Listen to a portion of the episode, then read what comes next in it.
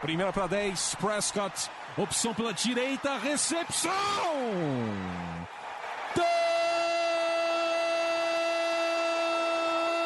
Touchdown! Bryce Butler! O Dallas Cowboys com uma sequência doutrinadora. Oito jardas, aí o Dez Bryant rasgando pela esquerda para entrar na endzone, touchdown! A linha ofensiva do Dallas Cowboys está humilhando. Entrega para o Elliott para endzone, touchdown!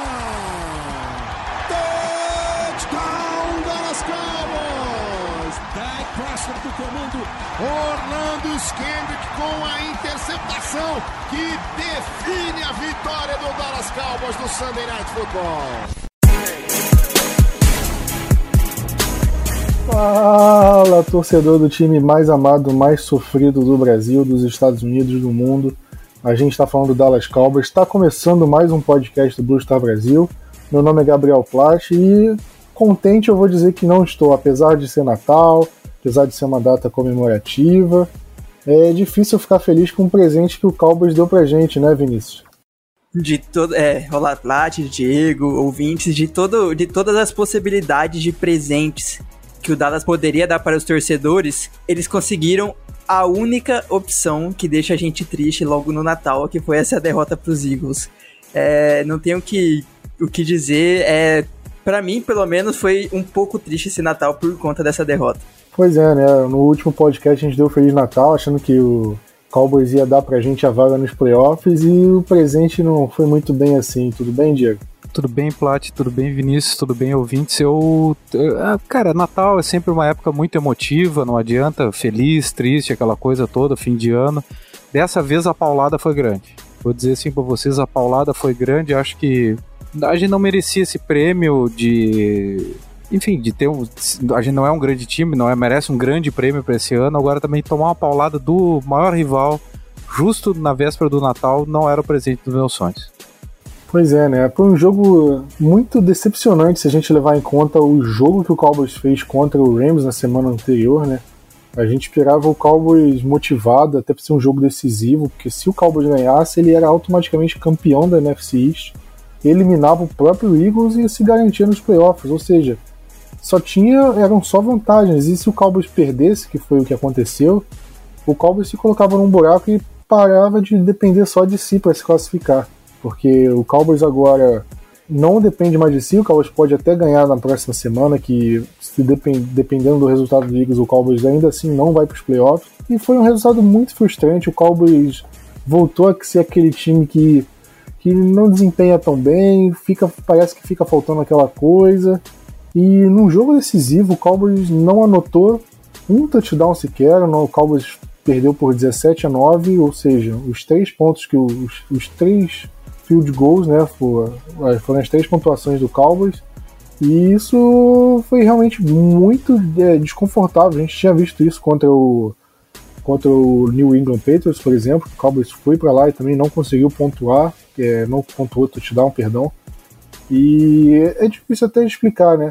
É, Diego, para você, o que, que acontece com, com o Cowboys? Que a gente vê em uma semana, o Cowboys joga bem, parece que é um time que fica pau a pau com os melhores da NFL, e numa outra semana parece que é um dos piores times da liga, que não consegue atacar, que não consegue defender, não consegue fazer nada. O que, que você acha que justifica essa oscilação tão grande nessa equipe?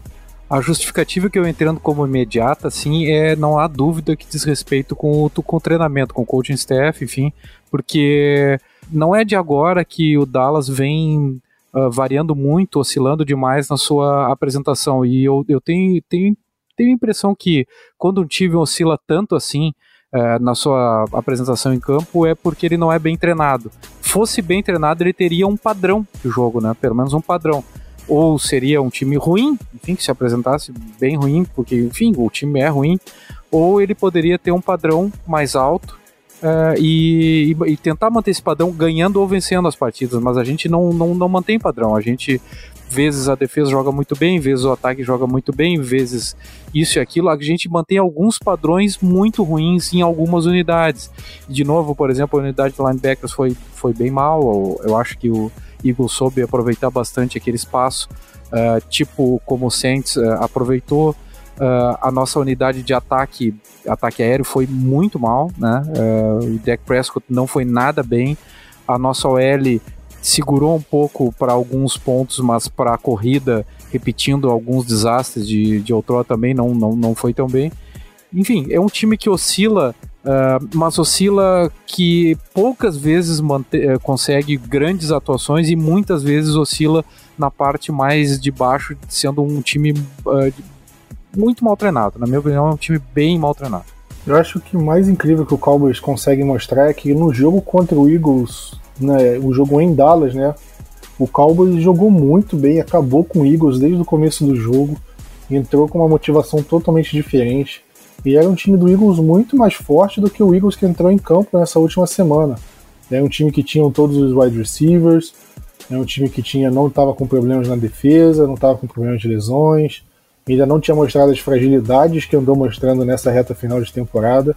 E ainda assim o Cowboys acabou com aquele jogo. Cowboys usou mais o Tavon Austin, usou o Pollard, usou melhor o Zeke. E nesse jogo parece que tudo desandou. É difícil perceber isso, né? Porque é uma coisa que o Cowboys, o Cowboys desse, desse 2019 fez muito isso. A gente via jogos em que a gente achava, caramba, esse time vai longe, vai muito longe, pela facilidade que o time dominava o adversário, e em outros, como esse contra o Eagles, como o jogo contra o Patriots, o jogo contra o Chicago Bears, eram jogos que a gente olhava e a gente via, cara, se o time jogasse assim na semana, todas as semanas, era top 5 do draft. E realmente inacreditável a forma como oscila. Agora, se vem salto alto, eu acho que não, não é o caso. Eu acho que é questão de problemas de técnico, falta de ajuste, e problema de motivação do time também, porque eu vejo pouco, pouca liderança ali no time. O Jason Witten é um cara que é mais de liderança e eu também não vejo tanto a capacidade nele, por exemplo. E a gente via o Chris Richard, que era uma, um, um, técnico que, que tinha mostrava bastante liderança, a gente não vê ele tão efusivo assim na sideline, não sabemos como é dentro do vestiário, mas a gente, eu pelo menos sinto uma falta de uma liderança, um cara mostre mais vontade ali na sideline, a gente vê o time todo apático. É, é, difícil, difícil. O Dez Bryant era um que eu olhava assim na sideline e via o cara que não quer perder de jeito nenhum. E é difícil, eu não consigo ver um jogador né, no time hoje que tem essa vontade de ganhar, que por exemplo o Dez Bryant tinha, ou que o Jason Witten tem, mas que não está mostrando muito nesses últimos jogos. É complicado, realmente. É, mas Vinícius, falando do ataque do Cowboys, um ataque anotou 44 pontos contra o Los Angeles Rams e nessa última semana anotou 9 contra o Philadelphia Eagles. É para você onde foi o grande problema do ataque? Você acha que foram os wide receivers que droparam passe, o deck que não foi bem, linha ofensiva, o Zeke, não ter usado tanto Pollard? Para você, qual que foi o grande problema ali do ataque para ele ter rendido tão mal nessa última partida? E, Plat, acho que o pior do time nessa rodada, nesse jogo, foi, para mim, é o ataque, né? Foi não usar o Pollard, também não usar o Zeke. Ok, o Zeke tava, jogou muito mal, teve nem 50 jardas, se eu não me engano. Só que ele só correu 15 vezes. Tem as estatísticas lá, você tem que correr com o Zeke mais de 20 vezes que Dallas ganha o jogo. Então quase todas, quase sempre que acontece isso é vitória de Dallas. E não aconteceu dessa vez. 15, 15 corridas, perdemos. Não uso do Pollard, não uso do Blake Jarwin, não uso do Dalton Schultz. Os drops, que principalmente nessa última drive nossa foi a que mais ferrou com a gente, foi aqueles drops. Os passes ruins do deck também. A gente não conseguiu. É, é, é estranho, ok deck poderia estar tá jogando um pouco lesionado, bichado por conta do ombro, mas a gente não conseguiu fazer aquela secundária horrível dos Eagles. A gente não conseguiu fazer ela sofrer. Eles não têm bons jogadores. Ok, eles conseguiram segurar o ataque do Dallas, legal. Mas eles não têm bons jogadores. Eles, os caras não são bons. são ruins. Então a gente poderia ter utilizado é, melhor o nosso jogo aéreo, que não ocorreu, para fazer é, atacar esses pontos fracos do, do, dos Eagles. Colocamos o deck para lançar 44 passes. Qual é a necessidade disso? Não tivemos tantos play actions. É, o deck correu uma vez só com a bola. Então, tudo, tudo isso é uma junção de tantas coisas que é, é até maluco para ver, porque a gente, como você disse, a gente jogou tão bem contra os Rams, a gente jogou tão mal contra os Eagles, e que pensando bem, os Rams poderia ser um time muito mais difícil no papel. Contra os Eagles, a gente tem aquela coisa do seu adversário de, de direto na divisão, ser um rival de divisão, entrar, tá jogando num dos estádios que a galera fala que é mais hostil pro, pros torcedores, pro, pro time adversário, pra galera que eles jogam. É, tava lá, como que acho que foi o Plat mesmo que disse, que tava a galera mostrando o dedo pro ônibus do, do Dallas enquanto tava chegando no estádio. Então, assim, claro, tudo isso é, acrescenta pro mau jogo dos Cowboys. Mas essa parte é aquela parte de fora. Além disso, para mim, o Kellen Moore depois eu fiquei pensando que durante toda essa nossa temporada, ele, ok, é um cara esperto, todo mundo falava muito bem dele na época, quando ele era reserva, quando ele foi QB coach, que o cara tem uma mentalidade muito boa de, de jogo. Só que eu acho que às vezes ele tá apavorando, ele não consegue pensar, pensar direito no plano de jogo, tipo, igual nesse caso nosso agora do, do jogo contra os Eagles. A gente estava perdendo bastante por, tipo, estava perdendo, não estava conseguindo o ataque ir para o campo adversário, não estava conseguindo jogar bem, não estava conseguindo ganhar jardas no jogo terrestre e tudo mais. E aí parece que ele abandonou de vez o jogo terrestre, só passe, passe, passe, passe. É aquela coisa de técnico de primeira temporada. O cara para mim, ele meio que tá apavorando. Em, em, jogos que é fáceis, que a gente começa ganhando bem, ele fica tranquilo. Mas um jogo que precisa dele, porque é ele que, em teste, tá chamando as jogadas, que a gente precisa que ele se imponha. Que ele precise que tire um coelho interessante da cartola para fazer uma jogada de 30 jardas, de 40 jardas, uma jogada que vai acabar com a defesa adversário, que vai crescer o momentum dos Cowboys, ele não consegue para mim é tudo isso que tá, tipo, minando o nosso ataque. A gente tem um ataque bom, a gente tem jogadores muito bons, mas a gente não tá conseguindo é, render. A gente não consegue fazer isso, o nosso ataque render e precisa, precisa mudar. Outra coisa, agora para finalizar, na nossa última drive, que eu acho que, é, não sei se alguém vai falar mais sobre isso, nós jogamos com dois Tyrants no, no, último passe, naquela quarta para oito, a gente jogou com dois Tyrants, jogou com Tevon Austin. Foi esses três jogadores para receber um passe. Não tinha Gallup, não tinha Amari Cooper. Calma aí. Pra que fazer isso? Tinha o Gallup, sim. Tinha o Gallup, então, é, não tinha, não tinha o Amari Cooper. O passe foi pro Gallup. É, verdade, verdade. Não tinha só o Amari Cooper, mas de toda forma, por que não colocar o Amari Cooper também em campo? Ah, faltava, se eu não me engano, 1 minuto e 20 por aí, pouca coisa assim de tempo. Acho que, e se eu não me engano, a gente tinha dois timeouts. Por que, que não pede pelo menos um? Pensa direito na jogada, ok. O, um passe anterior foi drop, então parou o relógio, ok. Mas assim, pensa bem sobre a jogada. Não era uma jogada só que ia decidir o jogo. Foi a jogada que decidiu a nossa temporada toda. Porque com essa derrota, provavelmente a gente tá fora dos playoffs. Com essa derrota, o Garrett tá fora do Dallas. Provavelmente, com essa derrota, o Kellen Moore tá, tá fora do Dallas. Então, pensando nisso tudo, por que, que eles não pararam e falaram assim, calma aí, vamos dar um. pedir um timeout aqui, vamos pensar bem sobre essa jogada. Quem tá cansado, descansa, toma uma água, respira, pensa bem o que vai fazer. E assim, ok, poderia dar certo ou não, mas se desse certo, a gente ainda tem um timeout para pedir e a chance de dar spike para parar o jogo, para parar o tempo, correr para lateral e tanto que a gente já estava perto do campo. Então eu fico imaginando assim, de quem nessa parte foi a culpa? Foi só do Garrett? Foi do Kellen Moore? Porque do jogador a gente sabe que não é, porque não é o jogador que manda que se ele vai ficar em campo ou não. Mas, mas entre os dois, tanto com o Moore, tanto o Garrett, eles deveriam ter pensado bem melhor sobre essa jogada antes de terem feito, terem feito elas, porque parece que o Dallas fez a jogada no, na correria, de qualquer jeito, e tipo, joga a bola pro alto, reza e se der, deu, se não der, acabou, vamos embora para casa e tchau.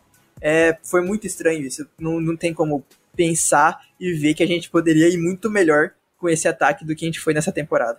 Olha, uma coisa que me incomoda muito é como o Cowboys foi mal nos game winning drives, né? Aquela campanha que você precisa fazer para vencer ou empatar um jogo. O Cowboys não teve uma campanha dessa na, na temporada inteira. Aquela virada na última campanha, por exemplo. Se a gente pega o jogo contra o Jets, o jogo contra o Minnesota Vikings, New Orleans Saints, esse de agora contra o Philadelphia Eagles, foram jogos que a gente. Até o New England Patriots também foram jogos que a gente teve a última campanha, a campanha para poder empatar ou virar o jogo e não conseguimos. E em praticamente todas elas a gente consegue lembrar de uma, de uma chamada ruim, de uma jogada esquisita que o Cowboys teve que poderia ter mudado a história do jogo. Contra o Vikings a gente correu duas vezes depois do 2 minute warning e não conseguimos converter a quarta descida, perdemos o jogo ali. Contra o Eagles que você falou, essa quarta descida aqui também muito esquisita. Contra o New York Jets, a gente teve aquela conversão de dois pontos, uma chamada muito ruim. Ou seja, foram é, decisões muito ruins da comissão técnica na chamada de jogadas, porque não dá pra gente chegar e falar que a culpa era do, do deck porque ele chamou a jogada errada, foi na correria, não. A maioria delas ali foi a chamada da comissão técnica, porque já tinha passado o 2 minute warning, o relógio estava parado, podia ter conversa entre o deck e a comissão técnica, e o que aconteceu foram essas jogadas ruins. Então é realmente difícil a gente levar em conversa, a gente colocar isso como uma coisa boa, porque olha nossa situação, olha quantos jogos, olha quantos jogos eu falei aqui, foram quatro. Desses quatro, se a gente tivesse ganho um ou dois, a gente já tava, a gente já tinha ganho divisão. Pra você ver a diferença. Ou seja, é são coisas pequenas assim que no final a gente vê, caramba, se o Cowboys tivesse feito isso, o Cowboys poderia estar tá, é, tá nos playoffs agora, poderia tá, ser campeão dos playoffs com antecedência. E não aconteceu. Então, realmente é uma coisa para a gente levar muito em consideração. E espero que o Jerry Jones leve isso muito em consideração quando acabar a temporada e pense na hora de renovação dos técnicos, quem fica sem contrato, quem vai renovar, quem vai ficar, quem não vai ficar. E vamos falar isso daqui a pouquinho. Mas, Diego, você acha que a, a defesa foi mal nessa partida? Porque a gente vê pelo, pelo saldo final da partida, no placar, você vê, a defesa cedeu 17 pontos. E se você olhar só pelo número de pontos cedidos, você pensa, ok, isso é pouco, isso é muito. Não parece ser muito, 17 pontos são 3 touchdowns, o Cowboys teria vencido esse jogo. Mas você acha realmente que a defesa jogou mal? Que o trabalho dela, apesar de não ter sido ótimo, não foi ruim, ou você acha que o placar é, é o placar ilude muito, não reflete o que foi a partida da defesa? Sinceramente, o placar não reflete o que foi a atuação da defesa. Tá? A, a gente pode ver que o Eagles perdeu alguns field goals, né?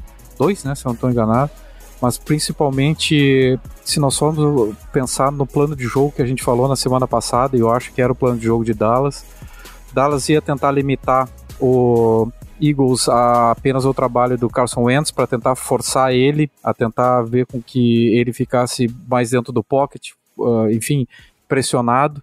Ao final a gente viu, uh, em termos de diferença, né, eles correram 118 jardas, então nós não conseguimos limitar isso. Em comparação com Dallas que correu 54 jardas, ver que é um, que enfim é uma diferença eh, gigantesca. Uh, além disso, eles passaram para 313 jardas contra 257 nossa, então foram melhores no, no, no, ataque aéreo. E uma diferença em relação ao jogo, tanto o primeiro jogo Dallas Eagles quanto o jogo passado uh, Dallas contra Rams, foi o fato de que a gente forçou turnover. E a gente não conseguiu forçar, para variar, nenhum turnover naquele primeiro jogo contra o Eagles, a gente forçou um turnover já logo de início do jogo e aquilo mudou bastante a cara da partida, assim como foi contra o Rams. Aqui a gente teve uma oportunidade, assim, ó, fácil, fácil de, de, de uma interceptação uh, pro Xavier Woods, que ele não. Mas olha, fácil interceptação, que acabou não, não realizando. Eles tiveram um, né? Uma, não interceptação, mas um fumble né, uh, recuperado. Uh, a gente só conseguiu um sec a toda a partida e eles estavam meio balhados, bem balhados, né, na, na linha ofensiva. Então, quer dizer, a gente não conseguiu pressionar o Carson Wentz, que era o mínimo que, que a gente poderia fazer. No primeiro e segundo quarto, principalmente no primeiro quarto, segundo também, o Carson Wentz saiu todas para a direita, tá? Uh, lançou várias na direção do, do Shidobi Awuzi, que acabou sendo substituído logo em seguida. Uh, e, e, e na, naquela terceira para uma, eu acho, na linha de uma jarda, a gente alinhou muito mal, que acabou gerando o touchdown do Miles Sanders, mas já mais adiante da partida, quando foi a 17. Quer dizer, então são vários erros. Outro erro, assim, para mim, que eu achei muito importante, foi um erro que se repetiu em relação ao jogo contra o Saints. A gente permitiu o passe curto tanto alguns screens, screens assim que foram impressionantes. O Joe Thomas foi muito mal em alguns screens. E, uh, mas também permitiu alguns passes em que os linebackers não, não conseguiram acompanhar as jogadas. Então tudo isso contribuiu, eu acho que foi um, um, um, trabalho médio da defesa. No máximo médio, não foi tantos pontos, mas poderia ter sido muito mais. Não, é exatamente isso. Eu, e a gente, você acha que não, não foi mencionado, mas que vale ressaltar, o Eagles perdeu dois field goals. Então, teoricamente, era para o jogo ter acabado muito longe. Era para o jogo ter sido 23 a 9, com o Cowboys sem nenhuma chance de reação no final, porque o ataque conseguiu produzir bem o Eagles, mas que ele teve problemas no fim. E assim a gente leva em conta, por exemplo, uma quarta descida que eles arriscaram, poderiam ter chutado também, e uma quarta descida, uma chamada muito ruim deles, por sinal. Então a gente vê que o Eagles, se o Eagles tivesse um time um pouquinho mais arrumado, o Cowboys teria sofrido muito mais, teria perdido esse jogo por muito mais. Então a gente vê como é que a defesa também não foi bem. Você falou do Shidobi Awuzi, teve um jogo tão ruim que acabou indo pro banco no começo do segundo quarto, de tão mal que ele começou o jogo. E é um jogador que foi muito bem contra o Rams, né? Impressionante como foi, é, como teve essa diferença entre os dois jogadores, entre o jogador nas duas partidas, né? Então é uma coisa que é pra gente se refletir se é realmente culpa do jogador ou se ele não entrou concentrado, como é que foi a preparação do jogo, será que ele estudou direito a tape do, do Philadelphia Eagles?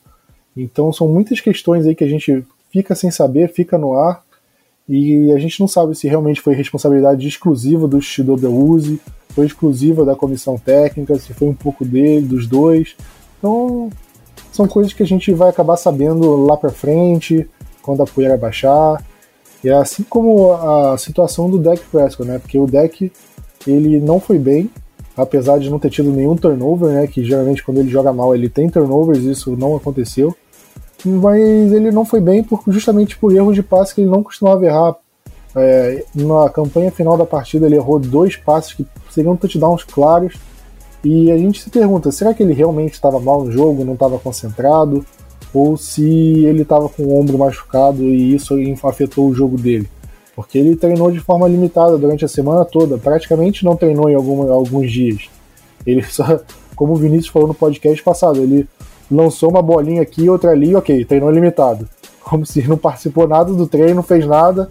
Ele é, é tipo aquele gandula que devolve a bola, não, participei do jogo, joguei a partida quase toda. Então, é, é, o quanto que essa lesão no ombro afetou o jogo do Dak Prescott, a gente também não sabe. Será que o Dak entrou no sacrifício? Na transmissão do jogo falou que ele tomou uma, uma injeção de algum, de algum anestésico, alguma coisa para aliviar a dor, para ele não ter tantos problemas. Então, será que isso influenciou? A gente não tem como saber nesse momento. Eu acredito que tenha influenciado sim. Porque não é comum, pelo menos não nessa temporada, a gente não viu o deck errando esse tipo de passe. Então acredito que tem influência da lesão. Mas acho que fechando sobre o jogo, né? Vinícius, fala para você, fala pra gente o seu destaque e a decepção do jogo. Para mim, o destaque e decepção vão ser todos do times especiais. Destaque vai mais uma vez pro Kai Forbar.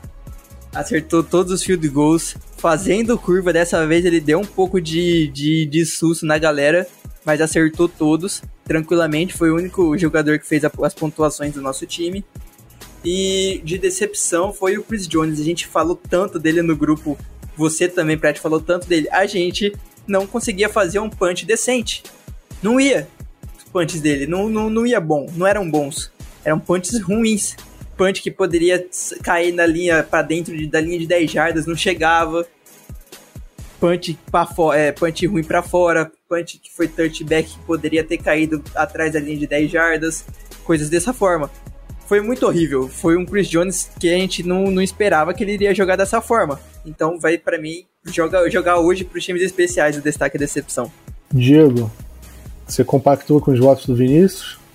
É, dava para fechar com o relator, porque assim, a, a, gente nem, nem sequer citou durante o, a, a, nossa exposição de motivos aí, falou mais da defesa e do ataque, do, da parte anímica. Eu acho que a parte anímica foi um absurdo, a diferença de concentração e de querer vencer do, do Eagles em relação ao Dallas foi absurda.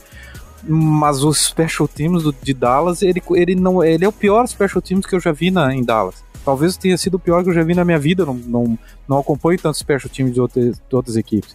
Eu poderia fechar ali, mas eu vou, eu vou dar como destaque positivo, tá? Eu vou colocar o, o Gallup, tentou, tá? Gallup fez uma partida razoável, foi, eu acho que era o, líder em jardas até na, nessa partida. É, foi ele sim com 98 jardas, é, teve 11 passos na direção dele, 5 ele conseguiu receber. E de Decepção, eu vou colocar decepção a Mari Cooper. Sinceramente, ele, eu comungo da ideia que vocês colocaram antes, principalmente o Vinícius, que ele tinha que estar presente naquela quarta para, 8 ou 9, 9, não acho. E não dá para deixar um jogador desse calibre fora. Eu só quero dizer que faz vários jogos que ele vem jogando mal e num jogo desses ele tinha que, que dar um passo à frente. A gente dependia bastante dele. Eu acho que ele não foi, não foi nada bem na partida. Eu esperava dele, e eu acho assim, a decepção é daqueles jogadores que a gente mais espera, principalmente, né? Eu vou colocar dessa forma o meu voto, vou justificar dessa forma, e ele eu esperava muito mais na partida. Dava para, olha, tem um carrossel de pessoas para citar no ponto da decepção, eu vou citar ele. Exatamente, é, de decepção não vai faltar. O problema é realmente falar dos destaques.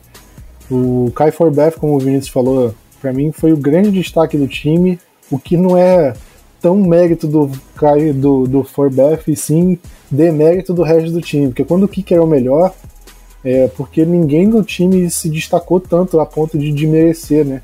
Então foi exatamente isso que aconteceu nessa partida. Mas eu vou falar de um jogador que a gente citou pouco e para mim até me surpreendeu.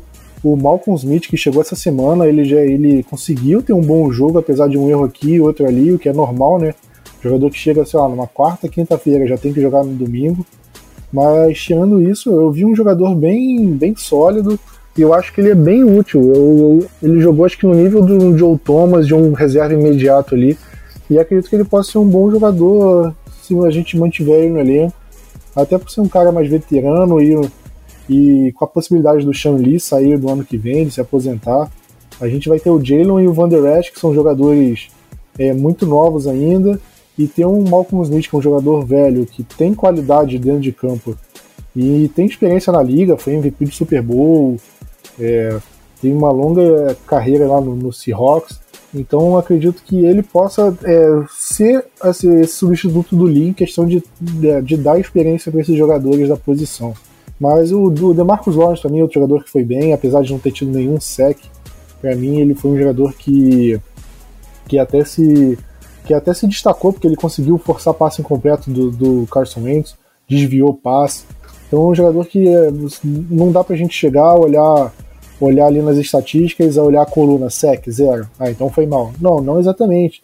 O impacto dele ao longo do jogo, independente de sec ou não, eu acho que é muito grande. Isso faz valer o contrato alto dele. E decepção, vocês já falaram aí basicamente todos. Mas eu vou falar do Jason Garrett, porque é uma soma de tudo. Acho que ele tem responsabilidade no desempenho ruim de praticamente todos os jogadores, porque ele é o técnico, o time oscila, eu não vejo muitos ajustes dele. É, quando o Cowboys começa mal o primeiro tempo, ele não começa bem no segundo, porque ele não vai fazer uns ajustes para mudar o jogo. Tanto que o Cowboys não virou uma partida nessa, nessa temporada. De todas as derrotas que o Cowboys teve, das oito derrotas, todas as oito o Cowboys foi para o intervalo perdendo e não ganhou. Não conseguiu, né, não conseguiu virar a partida. E como eu falei da outra vez, dos game winning drives, problemas de chamada. Então cai responsabilidade no Kelly Moore, mas se os outros técnicos estão com problemas, o Jason Garrett também tem que ir ajustar essas coisas. Então, para mim, ele é o grande responsável, grande decepção do jogo e da temporada. Vinícius, quer completar o que eu falei? Só acrescentar então, que acabou ninguém falando, o Shanli, né? O que ele jogou, o que, ele, o que ele teve de teco nesse jogo, líder, quase 20 tecos num jogo só, foi para mim bem impressionante também, que claro, acabou que ninguém falou, mas dá para acrescentar na, também num ponto positivo. Pois é, né? O Leak começou tão mal a temporada, ele terminar desse jeito, eu acho que é ótimo para ele, ótimo para a carreira dele, pro, pro currículo dele, né? Que é um jogador que é bem possível que ele se aposente. Ele estava para se aposentar no fim da temporada passada e acredito que, que ele pode voltar a cogitar isso no fim dessa temporada. E caso aconteça, pelo menos vai se aposentar de forma digna, vai se aposentar é, com o sentimento de que consegui cumprir meu papel. Eu fiquei em Dallas, reduzi meu salário, eu me dediquei ao máximo pelo time e saí jogando bem. Eu acho que isso pesa muito para um jogador do Shanli que, para mim, é um dos grandes jogadores da, da década, até do século do Cowboys. O Shanli foi um jogador muito importante e com certeza vai ser lembrado por muito tempo. Espero que ele continue ligado ao Cowboys de alguma forma, se ele não conseguir é, continuar jogando, que mantenha ah, em forma de comissão técnica, de assistente, porque é um cara que transpira liderança. Eu, eu gosto muito do Shanli, gosto muito dele. Mas fechando o jogo do, do Eagles, é, vale mencionar agora a situação, o que, que o Cowboys precisa fazer para ir para os playoffs. Como eu mencionei antes no começo do podcast, o Cowboys não depende mais dele para ir para pós-temporada. O Cowboys só pode ir para pós-temporada se ganhar a divisão. Não tem como se classificar pelo wild card, né, que é ficando em segundo colocado. E para o Cowboys ganhar a divisão, ele precisa primeiro ganhar do Redskins em casa, obrigação. Se o Cowboys empatar ou perder, tá fora, já era. Independente de se o Eagles, qualquer resultado do Eagles. Então, se o Cowboys, o Cowboys precisa ganhar e o Eagles precisa perder o jogo contra o Giants fora de casa. É o único cenário possível para o Cowboys ir para os playoffs. Nenhum outro cenário, tanto com empate, pode podem acontecer de, 16 empates na rodada. Todos os times empatarem, não, não muda. Um time pode ganhar de 100 a 0, ganhar de 1 a 0, meio a 0, não acontece. O Cowboys tem que ganhar e o Eagles tem que perder. O único cenário que importa. E é um cenário complicado porque o Eagles pega um Giants que já está de férias, que busca, que não se sente desconfortável em perder porque melhora a situação dele no draft. Então é uma situação bem, bem complicada, para não dizer mais, em relação a isso. É, Diego, para você ainda tem chance de playoff? Você acha que a chance matemática tem, mas você acredita que seja possível que esse cenário aconteça ou você acha que já a vaca já foi pro brejo? Bom, Plat, eu acho assim ó, que a chance é mínima das mínimas e, e seria assim um tanto quanto tipo amargo o gosto de ir para os playoffs nesse momento depois de ter tomado essa chapuletada aí do, do Eagles. Mas tem uma chance porque ninguém vende de graça a derrota uh, especialmente em jogo de divisão. No fim das contas, o Giants e Eagles é um jogo divisional, é um jogo de muita rivalidade, e o Eagles, assim como nós, é um time que está oscilando bastante. O brabo é que eles oscilaram mais antes né, no campeonato e nas últimas rodadas eles venceram todas as partidas uh, com game winning drives nas duas anteriores à, partida contra Dallas. E Dallas, querendo ou não, eles fizeram um jogo seguro e nunca tiveram uh, ameaçados na, na partida em nenhum momento. Então, a chance é mínima das mínimas, mas são jogos divisionais. Pois é, mas falando em relação a se os playoffs já eram ou não, agora tem outra pergunta em relação ao final da temporada. Independente do Cowboys ir aos playoffs ou não, é, Vinícius, para você o Jason Garrett já era em relação a, ao cargo dele de head coach em Dallas? Você acha que para você não tem mais clima? Ou você acha que dependendo do que, que o Cowboys pode arrumar aí nessa última partida, ou se for para os playoffs, ele ainda tem chance de permanecer? Ah, não. Pra mim, eu acho que teve uma a fala do, do, do JJ, né, do Jerry Jones, que disse que pro, pro Garrett ficar no cargo, ele tinha que pelo menos chegar à final de conferência. A gente nunca chegou na final de conferência com ele, para começar. Além disso, ele nem será demitido, né? que o contrato dele já vai acabar esse ano, né? Vai acabar após essa temporada. E para mim não vão renovar com ele. Essa é a história. Não tem mais clima. A mídia inteira já tá colocando pressão em cima dele, mas não é só a mídia, OK? A gente sabe, quem é torcedor do Dallas sabe que a mídia pega muito mais no pé dos Cowboys. Mas além disso, ele tá sendo um ruim treinador, um treinador ruim. Ele não tá bem. Na verdade, ele nunca foi um treinador excepcional. Teve anos de, de lampejos, mas nunca foi excepcional como a gente pensou que poderia ser. Então, para mim, ele não volta.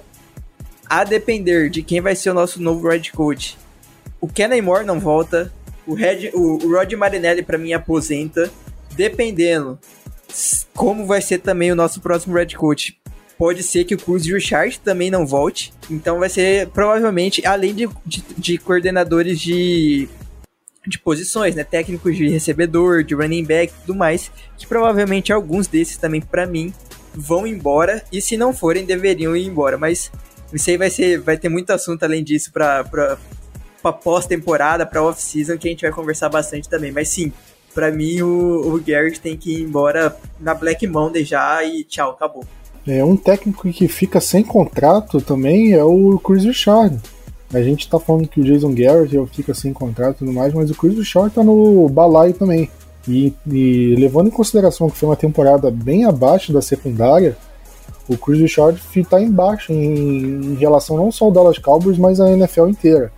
Porque em 2018 o Chris Richard fez um trabalho tão bom que ele chegou a, a, a ter entrevistas para ser técnico principal. Né? O Miami Dolphins entrevistou ele, ele teve rumores para ir para os outros lugares mas acabou permanecendo em Dallas, não é nem como de, coordenador defensivo, mas como técnico da secundária, uma posição até abaixo. Então ele subiria muito mais degraus ali indo para head coach e agora eu não sei se ele tem mais esse prestígio para virar um head coach uma hora para outra. Ou até para um, um cargo de coordenador defensivo, né? Será que com esse desempenho ruim da secundária ele consegue? Será que o Cowboys vai ter um incentivo a renovar com ele, levando em consideração que que a temporada do, da secundária de Dallas foi é, bem abaixo. Então é outro caso a gente se pensar a ver como que vai lidar com a situação dele, porque eu não me surpreenderia se ele acabasse saindo também. Que é um outro nome pouco falado, o pessoal até gosta dele, justamente pelo, pelo ano de 2018, mas pela forma como o ano está terminando em relação à secundária, é um cara que está em baixa e não sei como é que vamos, vamos fazer com ele. Mas Terminando aqui agora de falar sobre isso, vamos começando a falar do, do jogo contra o Redskins. E antes disso, a gente precisa falar do jogo dos jogadores que se machucaram na partida contra o Eagles e com isso estão fora da temporada. Porque a gente já tinha visto alguns jogadores é, ficarem fora da temporada já na, antes, né, na partida do na partida contra o Rams, já tinham jogadores que tinham saído, como a gente falou, o Luke Gifford, o Joe Thomas, mas de qualquer forma, entre os jogadores lesionados na partida contra o Eagles, a gente tem o Suafilo, que foi para lista de lesionados, está fora da temporada, por mais que o Cowboys, se o Cowboys for ao Super Bowl, ele não tem condição de, de jogar quando se o Cowboys fosse, por exemplo. E o mesmo vale para o Van Der Esch, que é um jogador que já tinha perdido vários jogos por causa de uma lesão no pescoço. O Cowboys estava meio que segurando, ver que vai que ele consegue mas como o Cowboys está praticamente eliminado, não faz muito sentido forçar ele a uma coisa que a gente não sabe se, se é realmente tão grave assim ou se não. O Suafilo ele teve uma lesão séria contra o contra o Philadelphia Eagles e com isso o Cowboys colocou o Joe Looney de, de titular na, depois que ele saiu e acabou sendo uma, uma substituição até, vamos dizer assim, ok, né? Porque o Joe Looney é um jogador que foi titular na temporada inteira do, de 2018 e conseguiria segurar o, a onda ali na, na, posição de left guard. Mas são dois desfalques aí pesados para o Cowboys que fariam realmente muita falta se levando em consideração uma possível ida aos playoffs e uma, uma situação que mostra como o Cowboys está fragilizado em relação a essa última partida. Mas falando do, do, jogo de domingo, a gente já tem o injury report, né, o primeiro do treino de quarta-feira. O pessoal lá não tem descanso no Natal, tem que treinar. Mas alguns jogadores acabaram não tendo condições de jogo para treinar. E isso inclui até o Dak Prescott, né, Vinícius? Isso mesmo, Plat. Até dessa vez o treino foi um pouco mais tarde por conta do Natal pra galera ter um pouco mais de tempo com a sua família. O treino demorou um pouco para começar e tudo mais. De toda forma, Deck Prescott, por conta do ombro, não treina. não treinou. O Tyron Smith com problema nas costas, como tá quase toda quarta-feira ele não treina. Xian Lee, que já estava vindo com aquele problema no, no peitoral dele também, não treinou. DeMarcus Lawrence é outro que está com problema no ombro, não treinou. Impressionante que eu, eu não vi aqui, ah, o Jeff Heath, Jeff treinou limitado, eu achei que ele não iria treinar, por conta que parece que esses, os dois ombros dele é o que está mais baleado então achei que ele não iria treinar, mas treinou de forma limitada. Alguns outros jogadores que estavam com problemas, como CJ Goodwin, que fez cirurgia há pouco tempo, Joey Thomas por conta do, do, do joelho dele, da perna dele e tudo mais, treinaram de formas limitadas. Mas os únicos que não treinaram foram esses, Chan Lee, o DeMarcus Lawrence, Dak Prescott e o Tyron Smith. Logicamente, todos eles vão para jogo no domingo, mas por enquanto deixar eles descansando aí que é a melhor forma para poupar um pouco esses caras de levar surra até no treino. Pois é, então em relação ao deck, na semana passada, quando ele jogou contra o, o, Philadelphia Eagles, ele não lançou nenhuma bola praticamente na semana inteira. Ele só foi lançar realmente no jogo. E a gente viu como é que ele estava em. como é que ele estava mal na partida. E acho que justamente isso pode ter afetado. Então vamos ver como é que o deck tá. Eu, para ser muito sincero, se ele não tiver meia bomba, se ele não tiver 100%, eu nem colocaria ele em campo. Apesar do Jason Garrett fazer força para isso, porque deve ser a última partida dele no comando do Cowboys. Mas é um jogo que, para mim, é um jogo em clima de velório. Cowboys.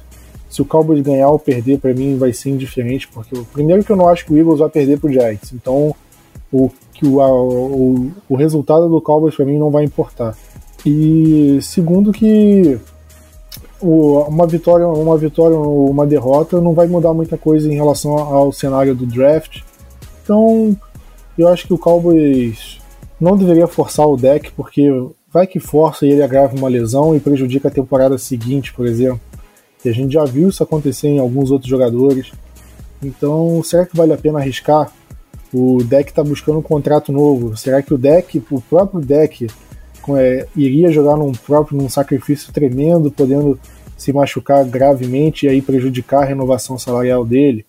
Então vamos ver o que, que o Cowboys vai lidar com isso. Eu acho que ele vai acabar jogando, mas se eu fosse o Jason Garrett, o Jerry Jones, ou até o próprio Dak Prescott, se eu não tivesse me sentindo bem, olha, não vale a pena o sacrifício, não interessa, e não, eu não jogaria.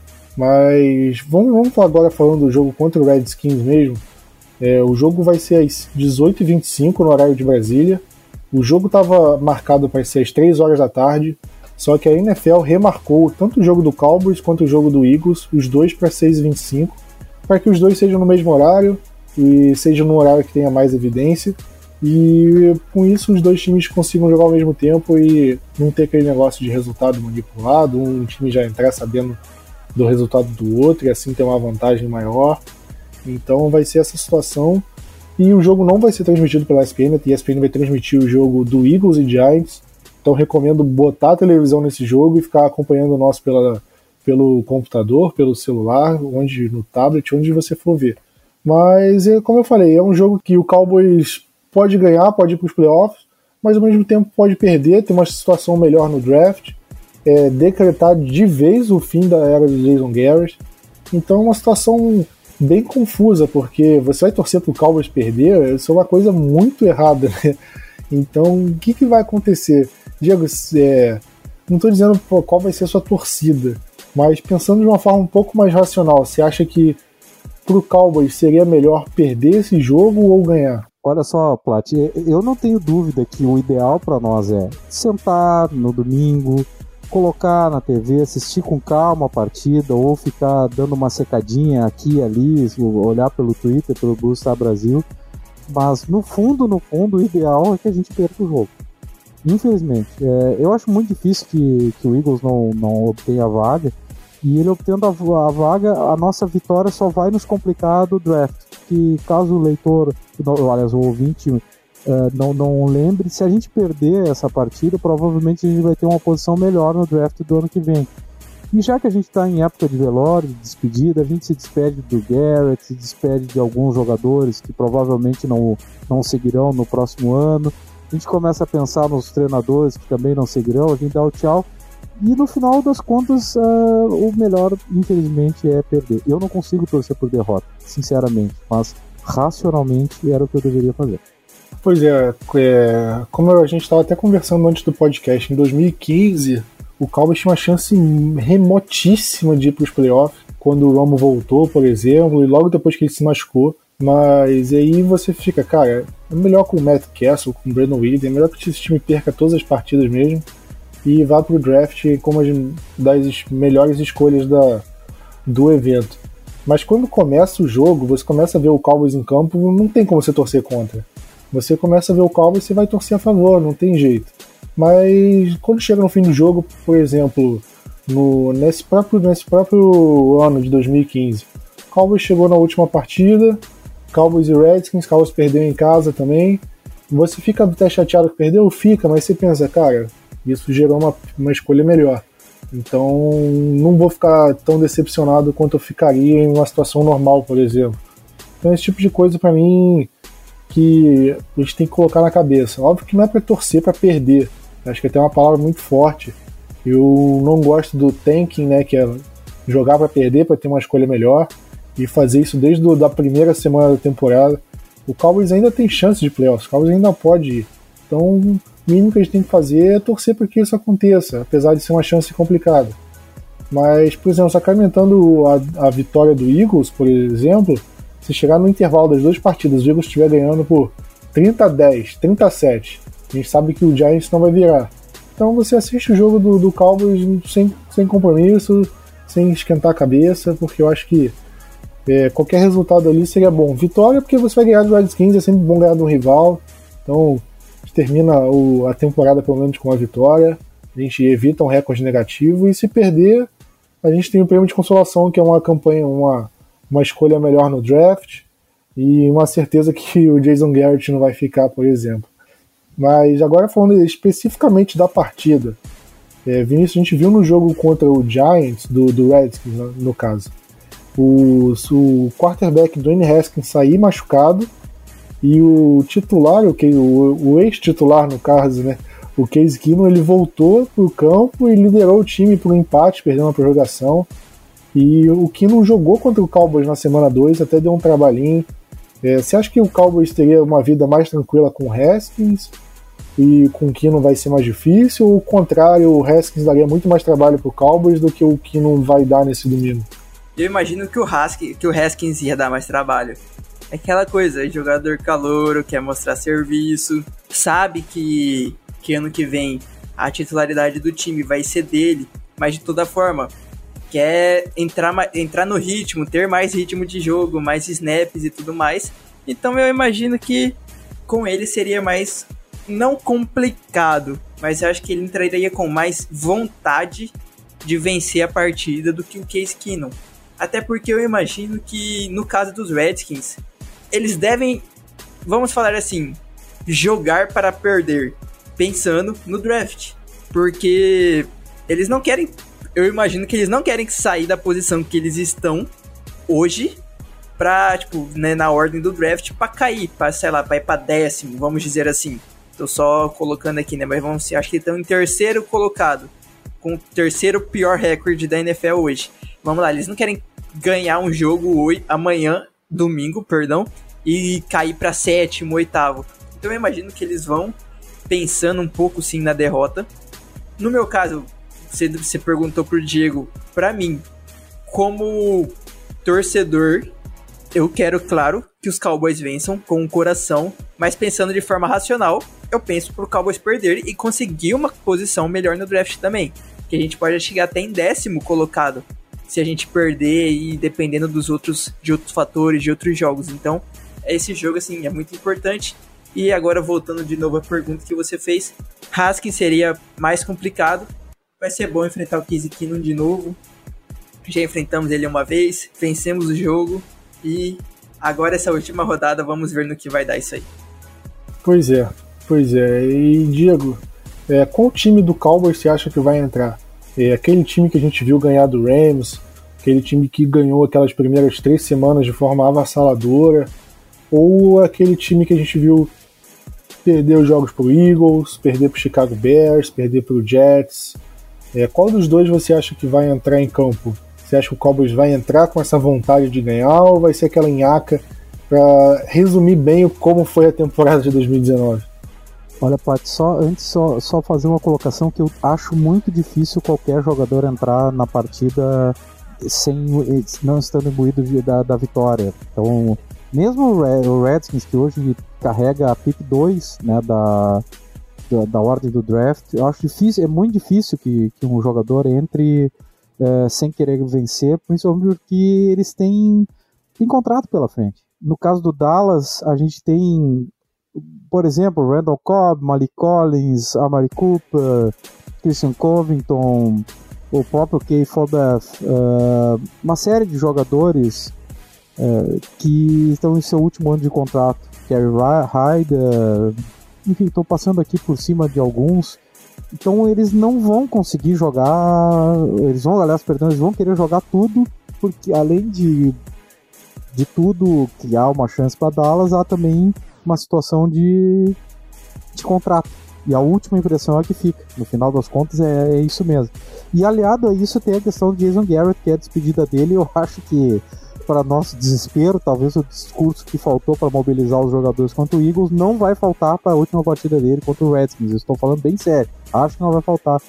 E acho até que há um esforço pessoal do Jason, do Jason, do Jerry Jones de garantir isso uma, uma despedida digna para o Jason Garrett, até porque eles têm uma longa relação de família, como já foi exposto inclusive no nosso site. Então eu acho que, com base nisso, entra em campo um time que vai adiantar com tudo e um time que vai bem. Sinceramente, eu acho que, que é isso que vai acontecer. Vamos dar a despedida digna para o, para o Jason Garrett, para vários jogadores. Olha, pode ser que o Jason Witten seja a última partida dele com a camisa de Dallas. Shanli, enfim, vários ícones, né?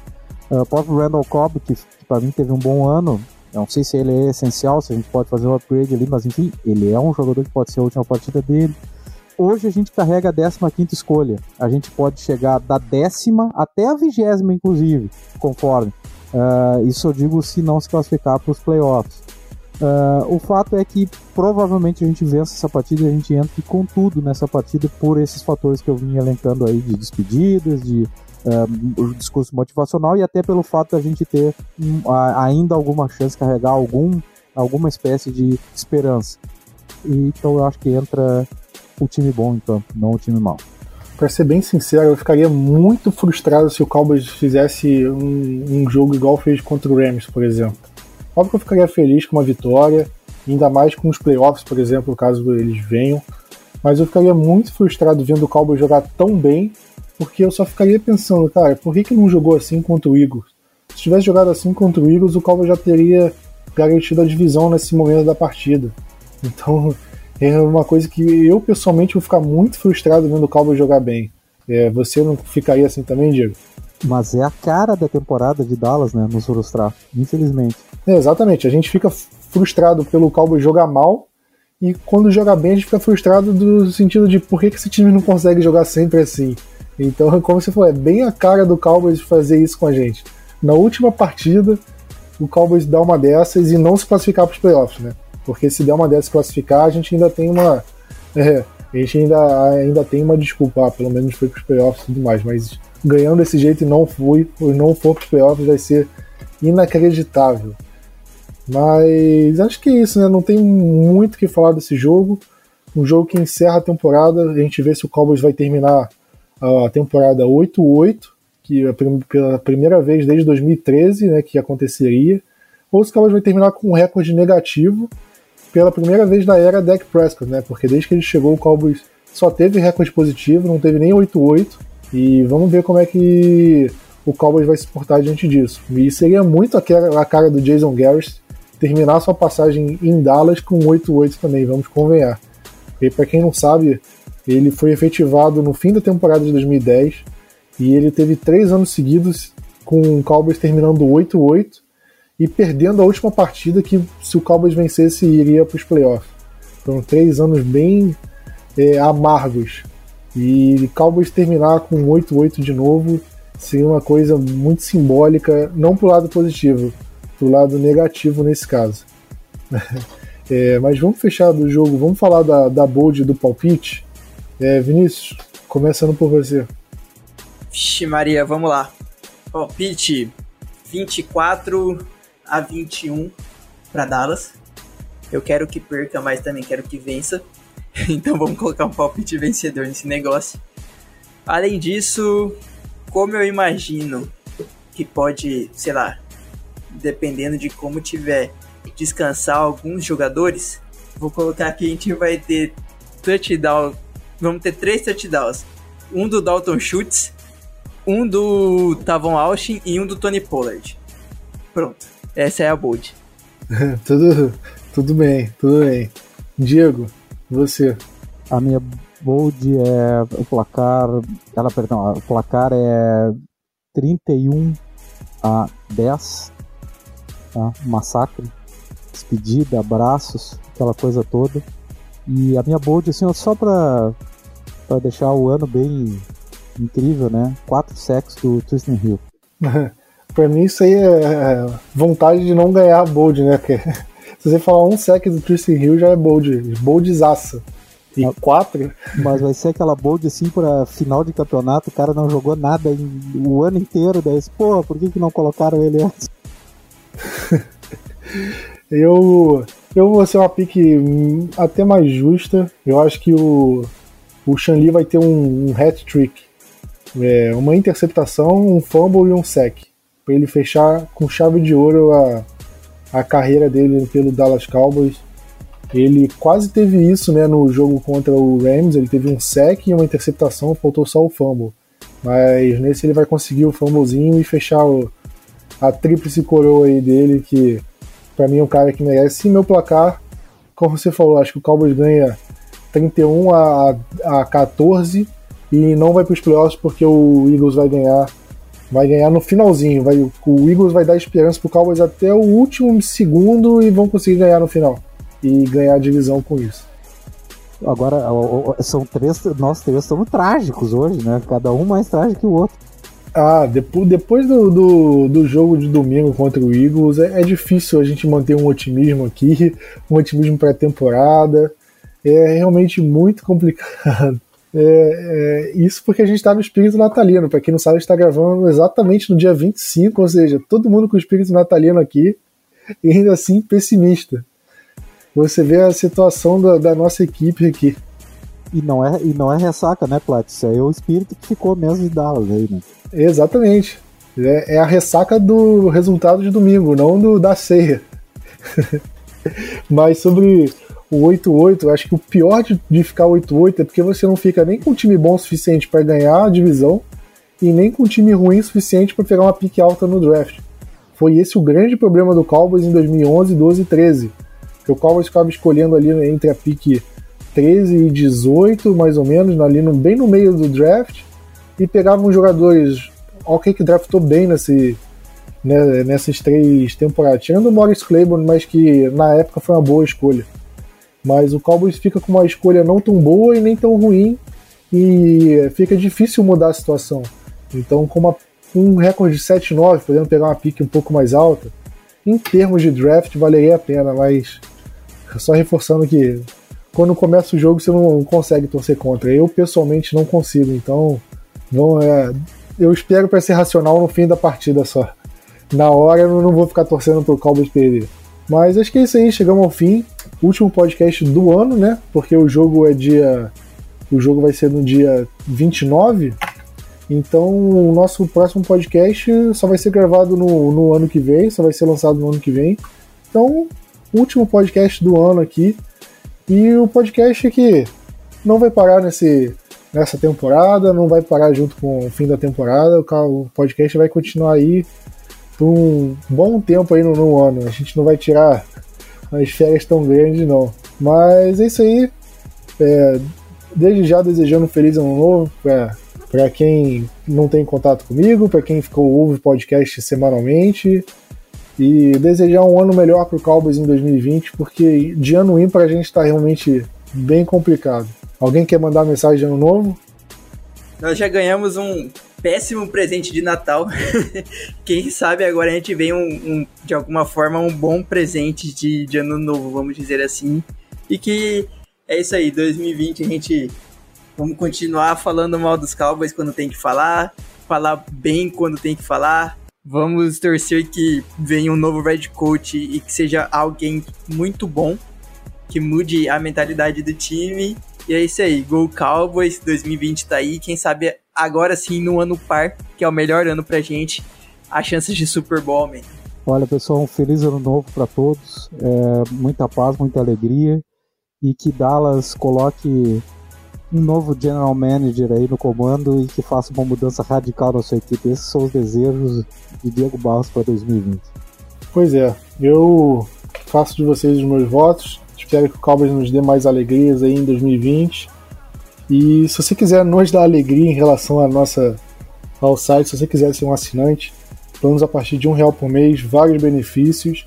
O, a gente está preparando muita coisa legal para os assinantes para a temporada que vem, para o ano que vem inteiro. Então, não é porque ah, é off-season, não tem jogo, então não vai valer tanta pena, não, porque tem, vai ter muito material produzido na off-season. Então, recomendo muito que vocês é, sejam membros, participem. E qualquer dúvida, entre em contato com a gente, entra no site, lá tem um e-mail de contato, tem tudo certinho. Pode entrar no Twitter, perguntar na nossa página Instagram, Facebook. Sempre somos bem solícitos com quem tem dúvidas em relação a isso e qualquer outra coisa em relação ao caldo. Mas é isso aí, vamos ficando por aqui. Agradeço aí na sua audiência pelo ano, pelo, por tudo e vamos nessa. Valeu, galera. Tamo junto e gol caldo.